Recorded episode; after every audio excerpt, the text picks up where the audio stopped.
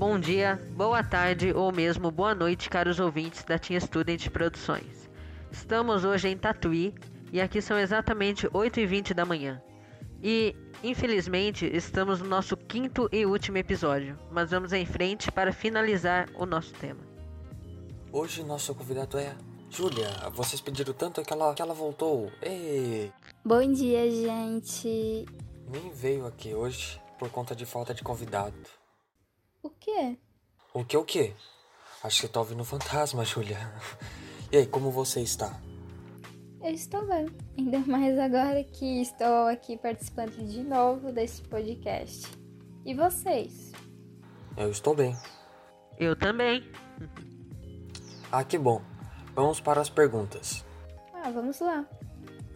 Bem, Júlia, dentre os produtos alimentícios, leite, sucos de frutas e etc., quais você acha que já, já tiveram embalagens diferentes das encontradas atualmente nos mercados? Bem, diversos produtos já, so já sofreram alterações nas embalagens.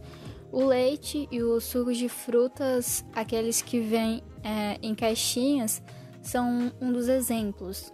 Também podemos dizer que a maioria das empresas que fabricam esses produtos já realizaram alguma ou até mesmo é, várias alterações em suas embalagens. Poderia nos falar quais você acha que foram os motivos dessas alterações? Geralmente essas alterações são feitas como uma forma de inovação. Isso porque todos nós sabemos que o mercado de produtos é bem concorrido e existem diversas marcas daquele mesmo produto. Então, como essas marcas é, querem vender, é, eles começam a fazer diversas mudanças, seja na embalagem ou até mesmo realizando promoções. O mercado atual, ele também busca cada vez mais alternativas sustentáveis e a possibilidade de reciclar e reaproveitar recursos. A produção de embalagens também adota essa vertente e busca desenvolver soluções de recipientes para conservação e transporte de alimentos. Júlia, você poderia nos falar algumas embalagens e produtos que já sofreram algum tipo de alteração? Pelo que eu me lembre, a Coca-Cola teve uma embalagem que sofreu diversas alterações desde os anos de 1889 a 2007. A Gatorade, que antes tinha uma embalagem maior de largura, menor de comprimento e com tampinha, agora possui um visual mais espichado, né, podemos dizer assim, com uma com uma tampinha para beber o suco. Por último, acho que o fermento royal também teve mudanças em sua embalagem, pois antigamente ele era de alumínio, creio eu, e com um formato muito parecido com um cilindro. Agora seu formato é mais onduloso e feito de plástico, que é um material, material bem diferente de como era antes. Mas qual você acha que seriam as vantagens dessa modificação? Bem, as principais vantagens que eu até poderia linkar aqui seria para aumentar a conservação do produto, aumenta, é, para aumentar a venda das mercadorias e também para ajudar o meio ambiente, que estaria relacionado a combater a poluição. Última pergunta para a convidada. Deu para ver que você tem bastante conhecimento de vida é, assim sobre mudanças da atualidade. Então, Júlia, cite para mim uma embalagem recente que foi modificada considerando as características relativas à conservação do alimento e que se referem aos impactos ambientais decorrentes de sua utilização.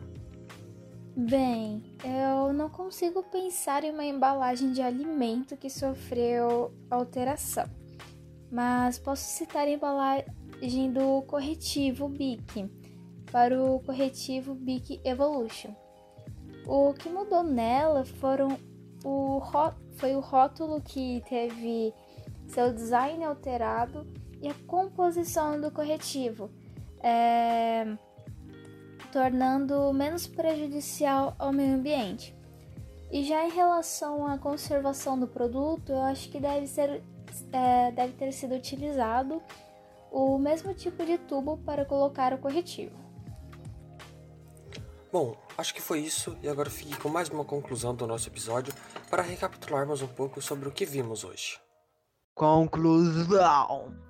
Bem, com esse episódio podemos concluir que as embalagens que eram utilizadas nos produtos foram mudando de tempo em tempo para melhorar a conservação dos alimentos e de certos produtos não alimentícios e também para ajudar o meio ambiente, o meio do qual não vivemos sem. Ele que nos dá matérias-primas para construir diversas coisas, seja eles moradias e até mesmo proporcionando é, alimento e vida. E é ele que também nos propõe água e diversas outras coisas que não poderiam simplesmente ser substituídas por uma simples invenção.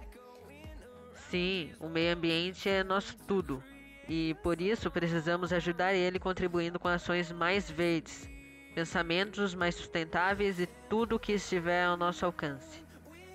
Bom, infelizmente chegamos ao fim dessa saga. Espero que vocês tenham gostado, aprendido um pouco, mas é, e também espero que vocês a partir de agora comecem a cultivar plantas aí em casa ou qualquer outra alternativa por aí. é, bem, um ótimo dia a todos, um ótimo fim de semana e uma ótima noite e até a próxima. Então é isso, galera. Fui!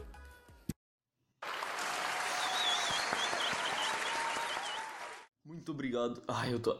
Ah, eu tô até chorando aqui, pessoal. Tô até comovido. Muito obrigado por vocês estarem. É, só queria dizer muito obrigado por vocês estarem acompanhando nossos episódios nesses últimos dias. E eu queria agradecer pelo carinho de todos por terem enviado mensagens assim pra gente, para motivar mesmo a nossa produção. Eu espero que vocês tenham gostado de passar esses últimos dias com a gente. E muito obrigado por tudo. E até, turma! Tchau! Uou! Opa, é aqui quem tá falando eu quero. Obrigado pela participação de todas as pessoas que estiveram presentes nesses podcasts, tanto Felipe como Gustavo, é, como Kelvin e também a Júlia que participou de dois, podcast, dois episódios de podcast.